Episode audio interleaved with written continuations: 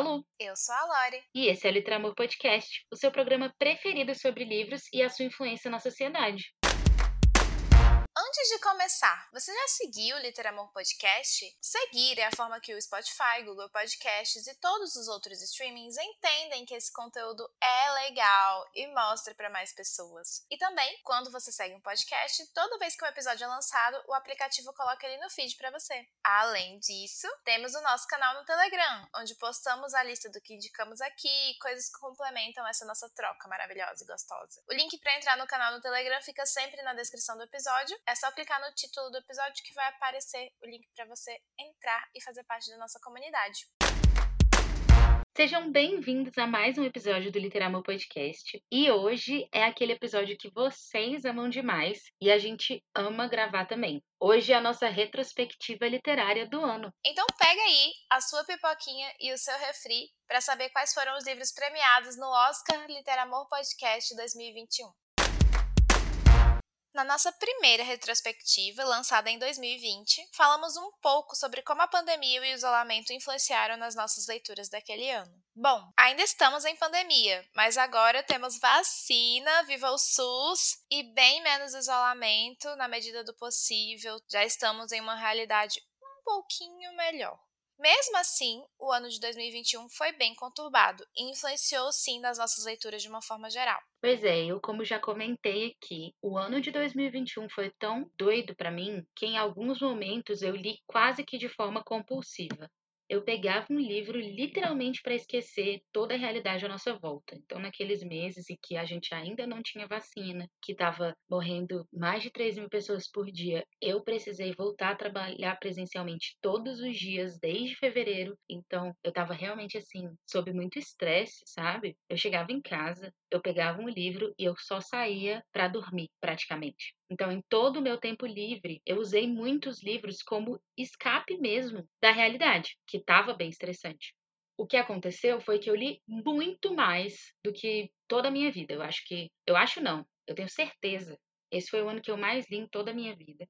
Eu li consideravelmente mais do que eu li assim nos últimos anos, que foram anos que eu li bastante, mas isso tudo porque a realidade estava tão puxada em alguns momentos, tão difícil, que eu realmente precisava muito daquela fuga que só os livros podiam me proporcionar. Eu sei que tem gente que faz isso com série, tem gente que faz isso com filme, com música, com várias outras coisas. Mas o meu escape, o meu hobby preferido mesmo é a leitura. Então, teve meses em que 90% do meu tempo livre era dedicado a livros. Tanto que eu nem assisti tanta série esse ano, nem vi muitos filmes, eu tive momentos de muita diversão, eu tive momentos de leitura produtiva, não li só ficção, eu li bastante não ficção também, a gente conversou um pouco sobre isso alguns episódios atrás, mas eu também tenho noção de que ele foi um ano completamente atípico e é muito improvável que 2022 seja parecido com ele. Eu espero, eu espero muito que em 2022 eu não esteja sob o mesmo estresse que eu estava em 2021 e que eu não precise fugir tanto da realidade assim. Mas foi um ano bem atípico para mim. E para você, Lori, como é que foi? Ai, gente, eu no meu coração eu sinto que eu não sou pessimista, mas eu sou muito realista assim, eu olho as coisas e falo, é, eu acho que eu não vou jogar muito para cima essa meta aqui não, porque isso, isso e isso, eu analiso muito bem onde eu tô pisando. Eu acho que eu fui muito certeira em considerar que 2021 seria um 2020B. Em alguns pontos ainda mais difícil, porque a gente já estaria cansado de um ano que foi complexo e triste e tudo mais. Então, eu fui muito acertada em manter minhas expectativas de leitura e, e conhecer o meu ritmo e estado emocional que eu provavelmente teria aí nesse ano. E foi um ano bem light, assim, nas leituras. A gente vai conversar mais sobre isso em outro episódio, mas eu mantive minha meta de leitura bem enxuta e foi uma coisa que eu utilizei para me impulsionar a ler mais um pouquinho, a fazer o que eu gosto para atingir essa meta, mas sem me forçar e foi a medida perfeita, graças a Deus. Deu tudo certo nesse sentido de dosar mesmo o quanto eu poderia me exigir, literariamente falando. Então não foi um ano em que eu fiz grandes saídas da minha zona de conforto, não foi um ano em que eu fiz muitas leituras exploratórias de outros terrenos, mas foi um ano que foi o que eu precisava que fosse, literariamente falando. Estou muito feliz que chegamos até aqui com os livros que foram eleitos para esse ano e a gente vai conversar mais sobre eles agora. E vamos começar já tirando a categoria Bad Vibes do caminho. A primeira categoria do nosso Oscar Literamor Podcast 2021 é a maior decepção do ano. Gente, não foi tão difícil para mim pensar nessa resposta, mas eu vou estar reciclando a minha resposta da tag dos 50%. Se você não ouviu, a gente fez ela na última temporada, falando das leituras do primeiro semestre de 2021. E a minha maior decepção do ano inteiro foi Daisy Jones e The Six, da Taylor Jenkins Reid. Por que, que eu reciclei? Porque por mais que eu tenha lido mais um ou outro livro aí que fossem ruins e que eu não tenha gostado tanto, ninguém barrou a frustração que eu senti quando eu li Daisy Jones. E eu já falei um pouquinho para vocês no episódio dos 50% sobre o porquê de eu não ter gostado desse livro, mas só reforçando que cada pessoa é uma pessoa, cada experiência de leitura é uma experiência. E o livro que deu muito certo para muita gente, para mim não deu nem um pouco certo. Eu já tinha lido outros livros da Taylor, dois, que eu tinha até gostado bastante, Evelyn Hugo e Amores Verdadeiros. Mas eu fiquei muito, muito frustrada quando eu li Daisy Jones, porque eu senti que vários artifícios que ela usou em Evelyn Hugo, ela repetiu em Daisy Jones, mas não de um jeito que você pensa, ah, essa é a forma dela de escrever. E sim, para mim, ficou parecendo uma parada meio preguiçosa. Tipo, ela reciclou algumas partes da história, reciclou um grande plot twist do final que eu fiquei, sério? É sério? Isso me deixou com muita raiva. E uma coisa que me angustiou muito durante o livro foi a forma como a Taylor tratou o uso das drogas. E isso é uma coisa assim que para mim realmente não funcionou. Não consigo passar pano para algumas coisas que ela mostrou ali. E se você acha que tudo bem, beleza, é seu direito. Mas para mim não deu certo. Então, essa foi minha maior decepção do ano. Primeiro porque eu não gostei da história, segundo porque eu vejo as pessoas glamorizarem demais essa história e isso me deixa mais frustrada ainda, porque para mim foi uma parada que não funcionou nem um pouco. Eu poderia facilmente também reciclar a minha resposta da tag 50%, porque foi um livro que me decepcionou muito. Estou falando de Amiga Genial, da Helena Ferrante. Porém, como vamos falar um pouco mais desse livro em específico em um outro episódio que vai sair por aí, eu vou escolher esse outro aqui que também foi fuem, assim. Eu estou falando de Sonho de uma Noite de Verão de William Shakespeare. A audácia da menina, meu pai! Eu sei, eu estou ficando louca. Mas eu vou explicar. Partindo do pressuposto que decepção é uma coisa que você tinha uma expectativa alta e isso não atingiu, é exatamente como eu me sinto quanto à releitura desse livro. Na verdade, eu li esse livro quando eu era criança, numa das versões ilustradas e adaptadas para o público infantil, e foi uma das leituras preferidas da minha infância, sabe? Na época ali, quarta série, por aí eu tinha lembranças muito boas. Eu lembro de ficar lendo essa história várias vezes e ter me apaixonado por Sonho de uma Noite de Verão. Aí eu resolvi ler na versão adulta, né, traduzida para o português e tudo mais. E gente, não supriu a expectativa do meu eu de, da quarta série que tinha esse livro como favorito. Não é que é ruim, é só que eu não amei tanto quanto eu amei quando era criança. E isso para mim foi decepcionante, porque eu esperava que fosse se tornar um dos meus favoritos da vida adulta também. E é isso, a ousadia, meu pai. Aqui no Literamor Podcast estamos sempre conhecendo autoras e autores novos. Então, para começar essa categoria de melhor autor que descobrimos este ano, eu trouxe duas. Porque se não for para burlar as regras, meninos, eu não vou nem aparecer. Eu trouxe a Alissa Cole e a Ellen Huang. A Alissa eu conheci através do livro Uma União Extraordinária, que eu vou falar mais daqui a pouquinho.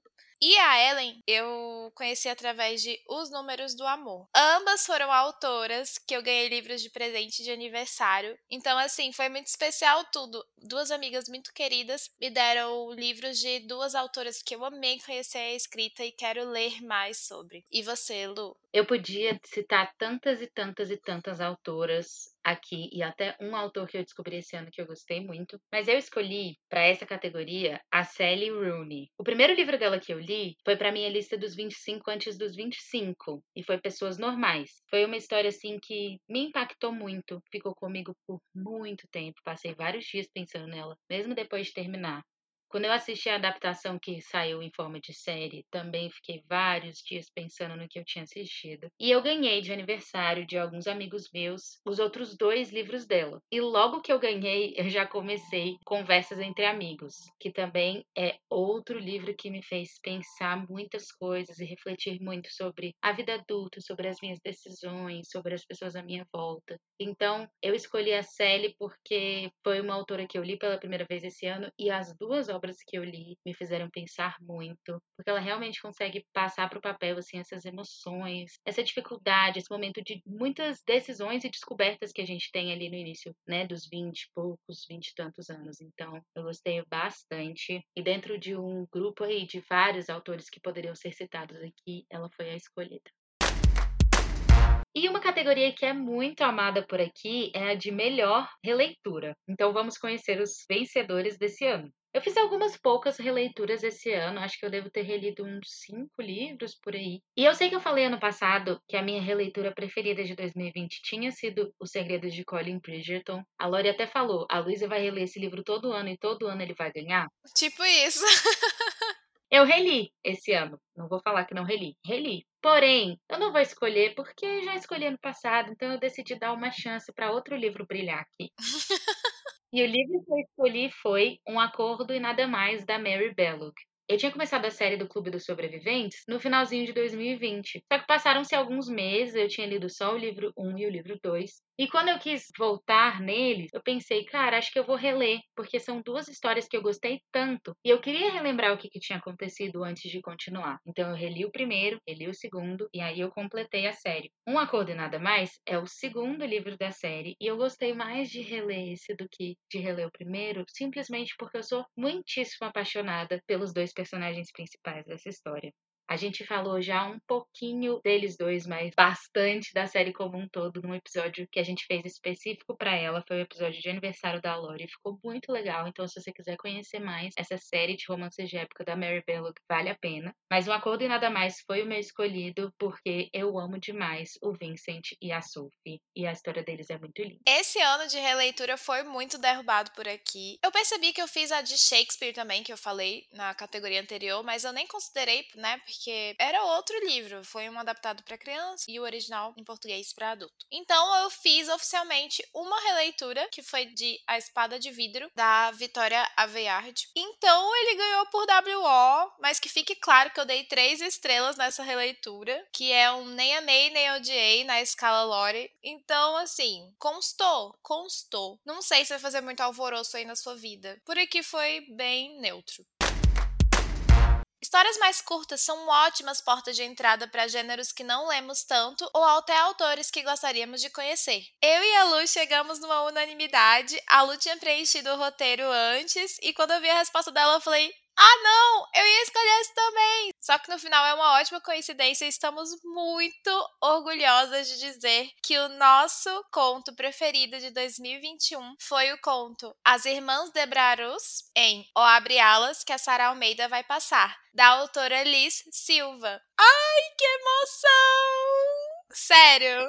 A gente jura que não foi combinado, tá? A gente preencheu o roteiro em momentos diferentes. Aham. Uhum. E o conto da Liz é tão bom que ele foi o melhor nas duas listas. Esse é um conto muito, muito curtinho, como é característica, né, da categoria. Ele tem 26 páginas e ele é uma história de detetive. As irmãs Debrarus, uma delas é detetive e a outra é enfermeira, e ele se passa em Salvador nos anos 20. Então, então para e pensa. Você já tinha lido uma história de detetive situada no Brasil, mais especificamente situada no Nordeste brasileiro nos anos 20? Eu não tinha lido nunca nada na literatura que se passasse nesse campo, na, sabe, nessa parte. E é uma parte muito importante da minha vida, porque eu sou da Bahia e foi tão maravilhoso ler, mesmo que por 26 páginas, como era naquela época. As personagens são muito cheias de personalidade, conquistam a gente muito rápido, a gente fica com vontade de ler mais. Ai, sério, foi tudo. E a autora deixou uma pontinha ali pra gente ficar esperando uma continuação e eu estou muito ansiosa para quando isso acontecer. Eu tô muito, muito ansiosa para essa continuação. Eu acabei o conto, mandei mensagem pra Liz e falei: cadê? Já tá escrevendo? Senta e vai escrever agora. Porque você fica muito curioso. O conto acaba você fica: ai meu Deus, e agora? É muito, muito, muito bom. E é incrível como em apenas 20 e poucas páginas a Liz consegue transportar o leitor para todo esse fundo histórico que a Lori mencionou ali. Então, realmente é um conto que não tem como você não gostar. Ele tá disponível no Kindle Unlimited e se você não tiver assinatura do Kindle Unlimited, ele também tá disponível para compra. O preço é bem acessível, se eu não me engano, é 5, 8 reais, alguma coisa do tipo. Gente, valorizem essa autora, valorizem a nossa literatura, sério. É muito bom, gente, vou ler. E começando as categorias que são bem disputadas, agora a gente tem o prêmio de melhor romance contemporâneo. Eu não sei como é que foi para Lori, mas para mim foi extremamente difícil decidir quem ia ganhar essa categoria. Como eu já falei para vocês, eu li muito esse ano, então obviamente eu li muitos romances. Eu conheci autoras de romance maravilhosos. Eu queria poder falar para vocês uns 10 livros aqui, mas eu não posso porque eu não tenho tempo. Eu provavelmente vou fazer lá no meu Instagram um post com os 10 melhores romances que eu li esse ano, porque são tantos que eu realmente quero ter um tempo para compartilhar um pouquinho de cada um deles. Mas para cá eu escolhi só dois. E por que, que eu escolhi dois? Um, eu li em inglês e ainda não foi publicado no Brasil. Então, para ser justa e fazer uma indicação que todo mundo pode acessar, eu escolhi um outro livro que já tem tradução aqui, para que realmente as minhas duas indicações fossem coisas que eu gostei bastante e que vocês podem ter acesso, tá bom? O primeiro escolhido foi The Heart Principle, da Ellen Hoang. Esse é o terceiro livro da trilogia que começa com The Kiss Quotient, e eu esperei muito por esse livro. Essa autora já está escrevendo ele tem alguns anos, ela precisou dar pausas aí por causa da pandemia, e ela finalmente lançou esse ano. Quando o livro chegou, eu ainda segurei um pouco para ler, porque eu sabia que ia ser assim uma montanha-russa de emoções e que eu ia amar muito, mas que eu ia sofrer um pouquinho também. E o livro não me decepcionou nem um pouco. A gente gente vai ter aí dois protagonistas que estão passando por momentos um pouquinho conturbados na vida. A mocinha, um pouco mais que o mocinho, porque o pai dela tá passando por uns problemas de saúde, ela tá tendo que lidar com aquilo. Ao mesmo tempo que ela meio que tá se reencontrando aí em questão de carreira, ela não sabe o que ela quer fazer da vida naquele momento, então ela tá cheia de sentimentos conflituosos aí. E aí ela conhece esse mocinho que vai ajudá-la a entender algumas coisas sobre ela mesma, ao mesmo tempo que ela vai ajudá-lo a reconquistar a própria segurança depois de algumas coisas difíceis que ele também passou. Uma história muito bonita, muito emotiva. Chorei lendo, quis abraçar os personagens, ó, eu me emocionei demais. Apesar do primeiro livro da trilogia ter tradução, nem esse nem o segundo tem ainda. Eu não sei porquê. Eu não sei se a editora desistiu desses livros. Eu espero que não. Eu queria muito que não, porque eu acho que todos os três da trilogia vale muito a pena ler. Se algum dia eles forem publicados aqui, eu aviso vocês. Mas por enquanto eu não encontrei previsão de nada.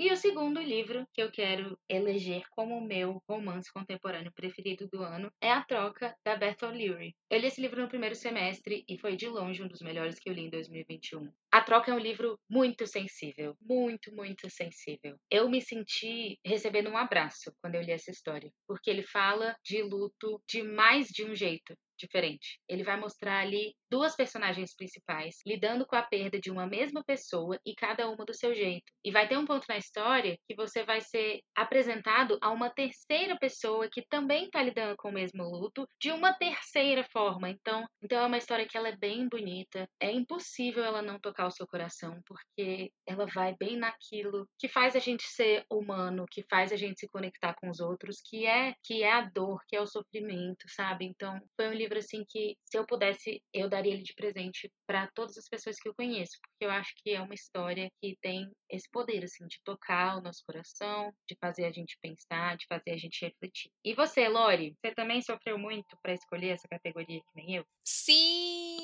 E eu vou começar pelas duas menções honrosas que também foram cinco estrelas favoritadas do meu coração que eu li esse ano, que foram Palavras em Azul Profundo da Kath Crowley e Clube do Livro dos Homens da Lisa K. Adams. Os dois a gente já comentou várias vezes em episódios por aqui no Literamor Podcast. Foram duas leituras incríveis. Sério, vale a pena vocês pararem e darem uma olhada na sinopse porque incríveis. Mais menções honrosas não posso falar demais delas. Então, o ganhador de melhor romance contemporâneo do meu coração 2021 é Os Números do Amor, também conhecido como The Kiss Quotient, da Ellen Huang. Sim, a gente escolheu a mesma autora, a Lu acabou de dar o prêmio para o terceiro livro dessa trilogia e eu estou dando o meu prêmio para o primeiro livro dessa trilogia. E mais uma vez, não foi combinado. Não foi combinado.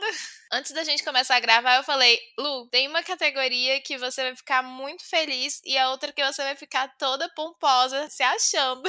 E era essa a categoria que ela ia se achar pomposa na minha cabeça. Porque foi ela que me deu de presente de aniversário no ano. Inclusive, a dedicatória que ela escreveu foi tipo assim: agora você lê logo esse negócio. Foi tipo assim: agora que você tem, leia e pare de me enrolar. Porque eu indico esse livro pra ela há muito tempo.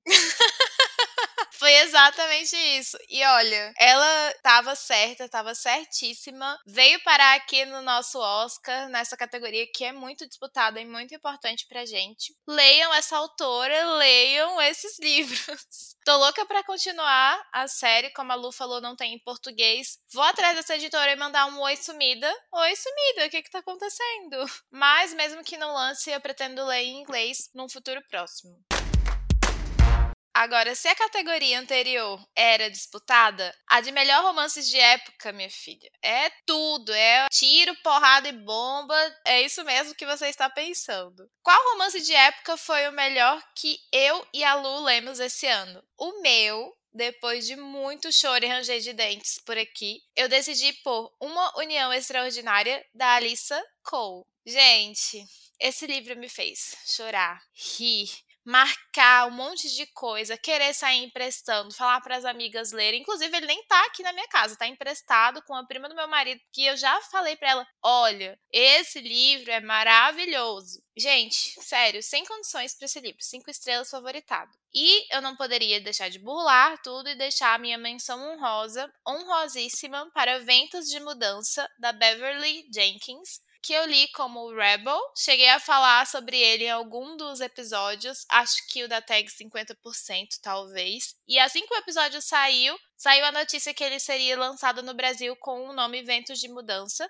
E é maravilhoso. Eu li muito romance de época esse ano. Acho que eu li mais romance de época do que eu li romances contemporâneos, porque eu li algumas séries, então eu li bastante. E eu acabei fazendo a mesma coisa que eu fiz na categoria anterior. Cheguei à conclusão de que o melhor romance de época que eu tinha lido era um romance que ainda não tinha tradução, então eu escolhi dois para as duas indicações contemplarem todo mundo. O primeiro livro que eu escolhi foi Always to Remember, da Lorraine Heff. Falei da Lorraine aqui na retrospectiva do ano passado. Foi uma autora que eu descobri em 2020 e que eu me apaixonei pela escrita dela, pela forma como ela aborda alguns assuntos mais dolorosos e sensíveis em romance de época. E me apaixonei por como ela faz histórias que marcam, que tocam a gente. E com Always to Remember não é diferente. Esse é um romance completamente único, né? Não tem série, não é ideologia, não é nada. Foi um dos primeiros romances que ela escreveu. E ele se passa um pouquinho depois da Guerra Civil nos Estados Unidos. Então você tem aí um panorama histórico bem doído, para dizer o mínimo. E o protagonista do livro, o mocinho, ele optou por não lutar na guerra guerra porque ele não achava que valia a pena matar ninguém. Ele não queria ser responsável por acabar com a vida de nenhum outro homem. E ele quase perde a vida dele por isso. Mas na hora H, o exército decide poupá-lo. Mesmo assim, ele precisa viver com essa decisão, viver com o julgamento das pessoas e tal. E é uma história que dói, mas é uma história muito, muito boa. Me emocionei muito lendo. E o livro que eu li que tem tradução aqui é Manhã de Núpcias da Lisa Kleypas. Também já mencionei esse livro e essa série no nosso episódio da tag dos 50%.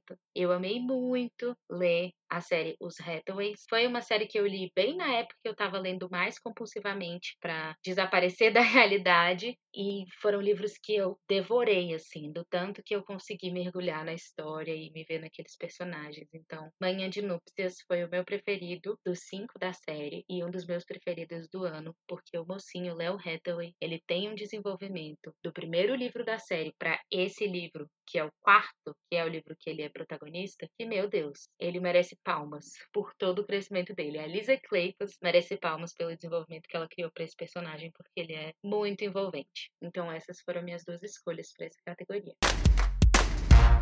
Sabe quando você termina um livro e pensa, meu Deus, todo mundo tinha que ler essa obra também? Nessa categoria, premiamos o livro que lemos em 2021 que queríamos comprar várias cópias e sair entregando para as pessoas na rua.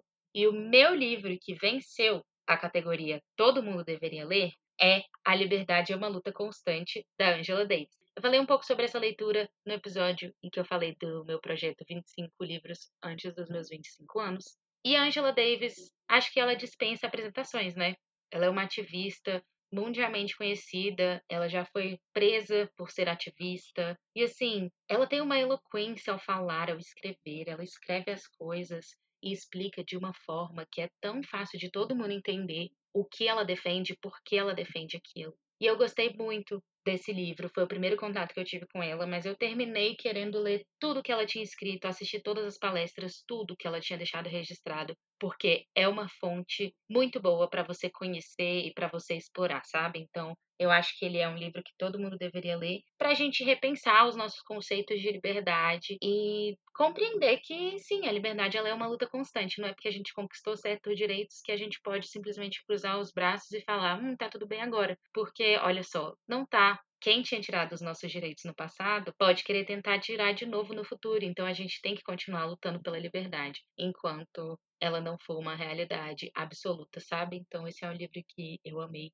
demais e acho que todo mundo deveria ler. E você, Lori? Gente, eu tive muita dificuldade com essa categoria. Não porque eu tinha livros demais para escolher, mas não é porque eu não achava que eu tinha algum livro para colocar nessa categoria esse ano. Mas, pensando e repensando, eu escolhi A Coragem de Ser Imperfeito, da Brené Brown. Já comentei sobre esse livro por aqui, eu indiquei ele em uma das literadicas dessa temporada. E eu entendo que esse não é o estilo de livro que muitas pessoas gostam de ler. Talvez a escrita da Brené algumas vezes não prenda o suficiente, até porque não não é o estilo de livro que é para ser emocionante o tempo inteiro, você não querer desgrudar. É uma coisa para você digerir, refletir, mais calma, é outra vibe. Mas é um livro que eu gostaria de dar de presente para as pessoas para que esse tópico fosse mais conversado. Vergonha e vulnerabilidade moldam as nossas relações sociais e não deveria ser assim. Então, refletir sobre como estamos levando essas nossas relações e como estamos sofrendo por estarem usando instrumentos de vergonha para nos fazer agir ou ficar parado. Isso tudo é tão importante, tão importante, e tudo que leva à reflexão das nossas relações sociais vai ajudar a gente a se tornar um ser social melhor, um ser humano melhor, com relações melhores, mais saudáveis, não passando traumas para frente para as próximas gerações. Então é por isso que eu coloquei esse livro nessa categoria. É aquele livro que se eu não pudesse fazer você ler, porque não é o seu estilo, você não curte, eu com certeza pegaria alguns trechos que eu marquei e te daria algum capítulo, colocaria uma cartinha para você. Esse tipo de importância que esse livro tem, sabe? É um livro muito pessoal, é um livro muito reflexivo e é um livro que faria bem a qualquer pessoa que se dispusesse a entender sobre isso.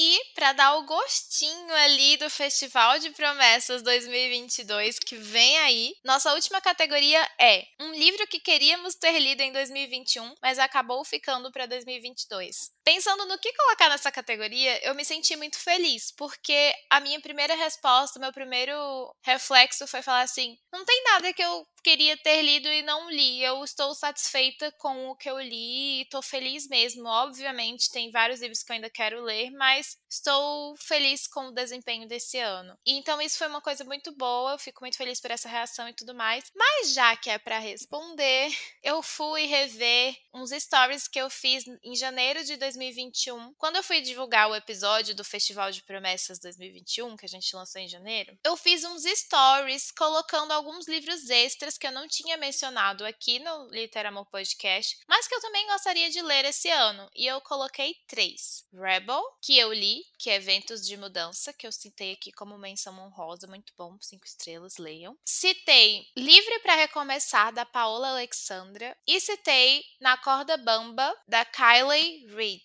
Para essa categoria, então, eu coloquei Na Corda Bamba, da Kylie Reid. O que acontece? Livres para recomeçar, eu vou ler. Eu não sinto nenhum peso por não ter lido esse ano, porque eu li outro livro da mesma autora, da Paola, que é o Volte para mim, e é muito bom, gostei muito e já tô com o livro para recomeçar aqui em casa, eu acho que a Luísa me emprestou. Então vou ler ano que vem nenhum peso quanto a isso. E eu escolhi Na Corda Bamba, da Kylie Reid, para essa categoria, porque é um livro que eu comprei no início do ano. Ele ganhou o Goodreads Award do ano passado como melhor estreia, se eu não me engano. Foi um livro bem comentado, bem renomado. E a temática trabalhada nesse livro, o plot inicial, me deixou muito curiosa. Uma babá negra de uma criança branca foi ao supermercado e meio que acusaram ela de ter roubado a criança, alguma coisa assim assim, se eu não me engano. E o livro ele vai discorrer em como essa situação impactou a todos os envolvidos, a família, a babá, a criança e tudo mais. O que acontece? Eu comprei esse livro, é um dos poucos livros físicos que eu comprei esse ano, tá aqui na minha estante. E depois foram saindo algumas críticas que me fizeram achar que talvez esse livro não não chegue ao ponto, sabe? Muitas pessoas colocaram ele como se falasse tudo, de tudo um pouco e não falasse nada e, sabe, as pessoas não se sentiram nem presas pela história, nem presas pelas discussões que esse livro se propôs a trazer. Então eu fiquei assim, poxa, eu deveria ter lido em 2021, logo que eu comprei, porque agora eu não tenho mais vontade de ler tanto. Então eu não sei se é um livro que eu vou ler e depois vou dar essa cópia física ou se eu já dou essa cópia física sem ler, dou de presente para alguém que tem interesse em ler esse livro. Não sei o que vou fazer, então estou muito satisfeita com o que eu li esse ano e esse micro arrependimento porque eu gostaria de ter lido esse livro na hype que eu tava, para não ficar desestimulada como eu tô agora. E você, Lu? O que eu escolhi para essa categoria foi um que eu ganhei de presente num amigo secreto no finalzinho de 2020. Queria muito ter lido em 2021, mas acabei não pegando porque toda vez que eu pensava em pegar para ler, eu pensava, ai, mas eu acho que eu não tô tanto na vibe desse livro. E eu queria ler ele e aproveitar por inteiro, sabe? Se eu não fosse pegar todas as reflexões que ele fosse me trazer, eu acho que não ia valer. E eu também queria estar com a mentalidade certa para ele. Eu não queria estar muito estressada ou muito cansada, então acabei empurrando para frente, empurrando para frente e o ano tá quase acabando e eu não li. Mas eu vou correr atrás desse prejuízo e eu vou ler até o meio do ano que vem. É uma promessa que eu tô fazendo aqui para vocês. Podem me cobrar. E esse livro é Kindred, da Octavia Butler. A Octavia foi uma autora que eu conheci no ano passado e gostei muito dela. Ela escreve ficção científica, principalmente distopia, e Kindred foi dos livros que ela escreveu um dos que mais me chamou a atenção. Então, ele é o próximo que eu quero ler dela, porque é uma distopia e me parece uma trama que eu vou gostar bastante. Tem alguns conhecidos que já leram que falam que ele é muito bom, muito bem escrito, então eu tô bem curiosa e não vou deixar passar de 2022. E esse foi o nosso Oscar Literamor Podcast 2021. Esperamos que vocês tenham gostado de saber um pouco mais sobre as nossas leituras desse ano. E a gente também quer ouvir de vocês. Se você quiser depois passar lá no nosso canal do Telegram ou passar nas nossas redes e falar o que você achou, se alguma resposta bateu, quais foram os seus preferidos desse ano, não deixe de comentar que a gente vai amar saber. E o nosso próximo encontro vai ser antes do que vocês imaginam. A gente vai soltar um episódio bônus na semana que vem, então não vai ser um espaço de 15 dias. Na semana que vem tem episódio novo sim, em que a gente vai fazer uma prestação de contas, porque aqui, meu filho, a gente não faz só festival de promessas e desaparece e não conta como é que foi o resultado das coisas, não. A gente vai rever o que a gente falou no nosso festival de promessas 2020 2021 e vai dizer Aconteceu ou não aconteceu? Leu ou não leu? O que, que aconteceu? Expectativa e realidade. Vai rolar e vai ser muito legal. A gente tá muito animada.